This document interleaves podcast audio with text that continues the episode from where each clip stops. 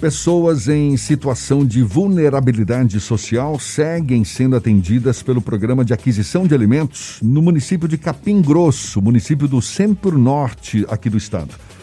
Com a situação que se agravou ainda mais na pandemia, kits estão sendo entregues tanto na cidade como na zona rural. O prefeito de Capim Grosso, José Sivaldo, é nosso convidado aqui no Issa Bahia. É com ele que a gente conversa agora. Seja bem-vindo. Bom dia, prefeito. Bom dia, Zé. Bom dia a todos os ouvintes aí da Tarde FM. É uma satisfação poder falar com você e com o seu público ouvinte. Tá, muito obrigado. Prazer todo nosso também. Como é que o senhor avalia o resultado desse programa de aquisição de alimentos que está sendo executado em Capim Grosso e qual a situação atual do município nesse esforço de minimizar os impactos da pandemia sobre a população, prefeito?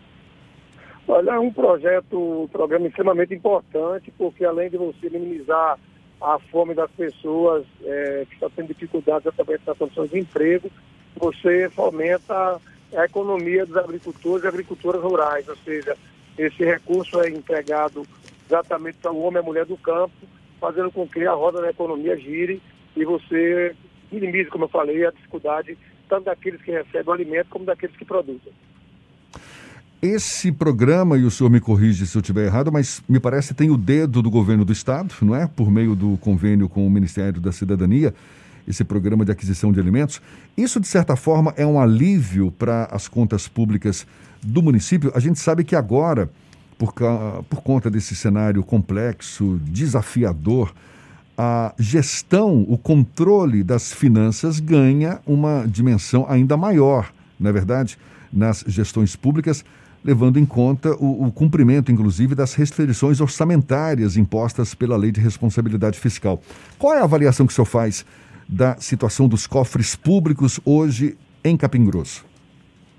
Olha, a situação dos cofres públicos não, está, não tem sido fácil em nenhuma cidade da Bahia e também do Nordeste. Acho que com a queda da receita, os municípios têm que se adequar e principalmente os prefeitos que assumem agora a gestão, assumem com extrema dificuldade. Eu acho que as pessoas às vezes costumam dizer que os prefeitos reclamam e tal, mas a realidade é essa. Eu acho que temos a dificuldade, a questão da pandemia agravou ainda mais, porque a economia é, acaba não girando como girava antes. Capirus, que é uma cidade que vive com a força do comércio, a economia é, é, das pessoas prestam serviço lá, a cidade que tem um é, grande parque, prestação, parque prestando serviço, e muita da economia informal também, que funciona dado a a nossa localização geográfica. Então, a pandemia só agrava, os municípios diminuem a arrecadação e a gente passa a ter dificuldades. Logicamente que os programas é, envolvidos pelo governo do Estado também, o Ministério da Cidadania, tem ajudado bastante é, os municípios e os municípios a poder sobreviver e minimizar o seu sofrimento. Logicamente que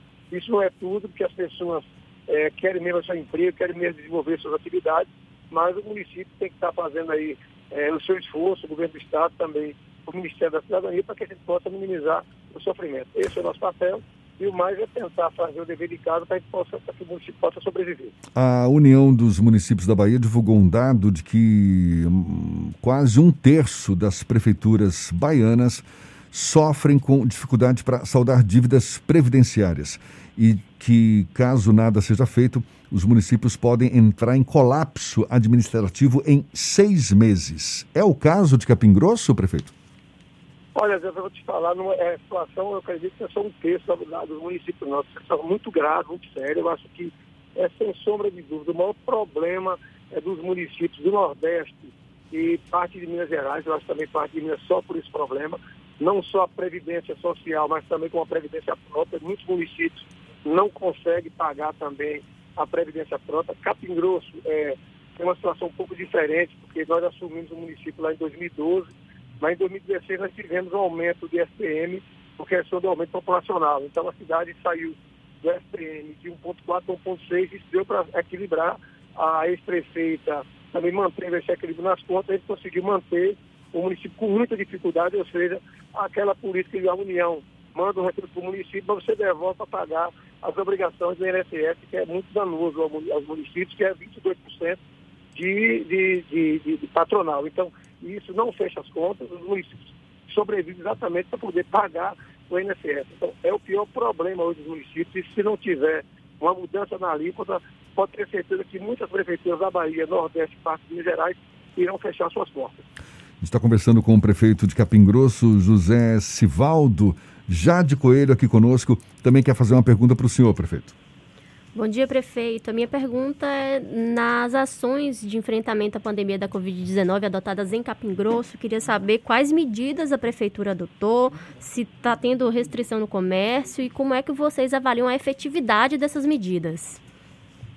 Olha, é, bom dia para você também. É, dizer que essa pergunta foi bastante pertinente. O município tem adotado algumas políticas, é, logicamente, em consonância com o governo do Estado, é, de distanciamento, da questão de fechamento do comércio também, é, e, e seguindo o decreto do governador. Você tem a preocupação do nosso governador em proteção às vidas. Nós temos lá uma, uma UPA, fizemos uma divisão para receber parte das pessoas de Covid, temos é, também é, uma central de, de, de Covid em Capim Grosso, e temos a estrutura na parte de, de ambulâncias e alguns profissionais de saúde que dão suporte, mas é utilizando a estrutura aqui do Estado, é, transferindo para a capital. Então, temos hoje em Gapingrosso, acho que basicamente 38 pacientes ativos, alguns internados, mas é uma dificuldade muito grande e o município tem feito assim, o dever de casa nas unidades de saúde, de informações também, e tocando esse projeto e pedindo a Deus que de fato a vacina chegue logo de verdade né, para poder vacinar o público, que é a única saída que nós temos é a vacina para que a gente possa ter uma vida normal. É, prefeito, como é que está o diálogo com os comerciantes? Com essas medidas, a gente está vendo algumas cidades, os comerciantes pleiteando aí uma maior flexibilização, um aumento, por exemplo, do tempo de funcionamento, uma, um afrouxamento ali nas medidas. Isso acontece também em Capim Grosso. Como é que vocês estão mantendo esse diálogo e resolvendo essa situação? Não é fácil. A gente, eu que sou do comércio também, eu sei que não é fácil você fechar o comércio, mas a vida é mais importante do que tudo. Eu acho que as medidas que têm sido tomadas pelo governo do Estado é extremamente importante para salvar vidas. Logicamente que tem um prejuízo muito grande, muito grande em, alguns, assim, alguns segmentos da economia, mas não se consegue fazer se alguém sofrer. Acho que essa é a dificuldade. É, o comerciante não aceita isso, a gente sabe que as pessoas têm contas a pagar, é, tem funcionários, então todo mundo está perdendo com isso. E se a gente não tiver é, um programa de vacinação mais rápido, acho que vai piorar para todo mundo. acho que quebra comércio e perde vidas. Então, é, não tem saídas. Eu acho que isso é difícil para o governador, é difícil para os prefeitos, é difícil tomar medidas. Você prejudica aqueles que criou a vida, tem uma vida é, no seu comércio, para a sua família, e vê hoje é, praticamente muita gente fechando as portas é, por, em consequência dessa doença, dessa pandemia. Mas, é, se não tem vacina, a saída é distanciamento, a saída é você tentar diminuir o número de fluxo de pessoas na cidade para que a gente possa diminuir também o número de infectados. É, você tem ideia, a semana passada foi autorizada a abertura de bares, é, mas havia semana um decreto fechando também os bares. Então, é difícil que as pessoas estão com vontade de sair, estão com vontade de se divertir. Isso é típico, especialmente do nordestino e nós baianos também somos assim. E você vê que as pessoas, quando têm a liberdade de abrir o bar, parece uma festa, as pessoas não se protegem, a gente sabe que acaba aumentando os casos e aí tem a dificuldade das transferências e a falta de UTI. Então, é, você tem que optar ou o comércio ou a vida. Eu acho que esse tipo, repito, a vida é muito mais importante. Já que o senhor falou em vacina, como é que está o fluxo da vacinação em Capim Grosso? Quantas pessoas já foram vacinadas ou o percentual dessa vacinação? Dá um panorama para gente, por favor, prefeito. É, coincidentemente, eu estou aqui no trânsito, chegando em Salvador, nesse, nesse engarrafamento maluco indo para uma audiência é, com o secretário Paulo de Las Boas. É, é, nós já vacinamos, respondemos já para vocês, nós vacinamos 14% da população.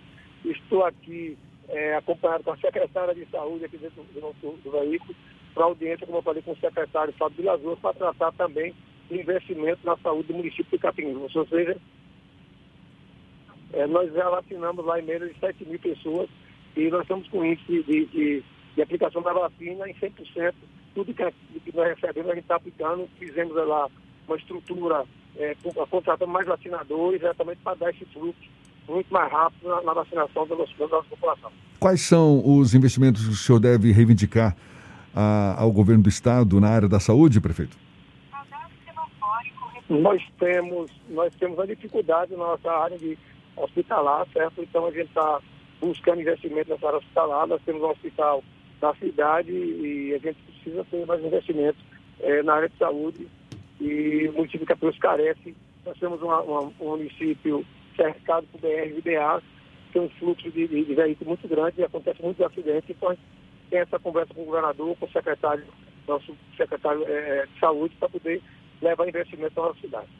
E falando em governo do estado, o governo da Bahia decretou, tem poucos dias, situação de emergência por causa da estiagem em mais três municípios do estado, incluindo Capim Grosso. Isso, de certa forma, também pode representar um alívio no esforço, na adoção de medidas para diminuir o impacto dessa estiagem sobre a população de Capim Grosso, prefeito? Com certeza. Então, nós não gostaríamos de ter esses decretos, mas a necessidade é muito grande. É, chegou a, começou a chover a semana, a semana passada em Capim Grosso, alguma parte do município teve chuva, outras não, e a gente estava recebendo muitos caminhões, pipas, é, sendo bancados pela prefeitura, colocando água na zona rural, mas isso não é suficiente. Então a gente é, carece de ajuda do governo do Estado, que possa ter investimento também para minimizar aí o sofrimento do homem e da mulher do campo no combate à seca. Para a gente finalizar, prefeito, qual a mensagem que o senhor deixaria para a população de Capim Grosso nesse momento tão delicado, tão desafiador, com tantas dificuldades, seja tanto do ponto de vista da gestão pública quanto para a retomada das atividades do dia a dia da população em geral? Fique à vontade. Olha, Jefferson, é, eu quero dizer a você que Grosso completa 37 anos é, 36 anos, desculpa, 36 anos, agora dia 9 de maio, certo? Então, a mensagem nossa é de esperança para os nossos municípios, né? Dizer que a gente conta com um apoio muito importante aqui do governo do Estado, a gente, o governo do Estado tem sido parceiro extremamente importante, não só nessa gestão, como ao longo do, do período do município de Capim. Então, a gente é, acredita nessa força, nessa, nessa união que nós temos com o nosso governador, com os nossos senadores, com os deputados, para que a gente possa levar investimento para o Capim Grosso, uma cidade jovem, que cresce, que se destaca regionalmente, pela força do seu povo e da sua gente. É, pedir a Deus que a gente consiga logo a, a, a tão sonhada é, vacina para todos nós, para que a gente possa ter uma vida, voltar à vida normal e que a continuar crescendo que não vem. E essa é a nossa fé, a nossa esperança, é aproveitar a oportunidade preciosa aí do, da, do município e para desejar toda a população do Capim Grosso, clima antecipado, que a gente possa ter é, mais um ano aí de muita sorte, de sorte e desenvolvimento da cidade. E mais um a vocês aí pela oportunidade, dizer que estamos sempre à disposição é, naquilo que for necessário para trazer informações para a nossa população e também para a nossa região, é, exatamente a, a, bacia do Jacuípe, né, é, no nosso território lá do, da bacia, que são municípios que têm as mesmas características nossas, que têm o sofrimento e a dificuldade. E o INSS é a pauta número um, é da UPB, da Federação Baiana dos Consórcios também, a gente tem buscado isso, sei que a CNN vai entrar nessa luta, temos aí o apoio tanto do senador Otto, do senador Jacques do senador Brunel, dos deputados federais, a gente possa a Bahia fazer a força para o Nordeste e mudar essa realidade que seja baixar, que é baixar essa lista é, de 22% de patronal.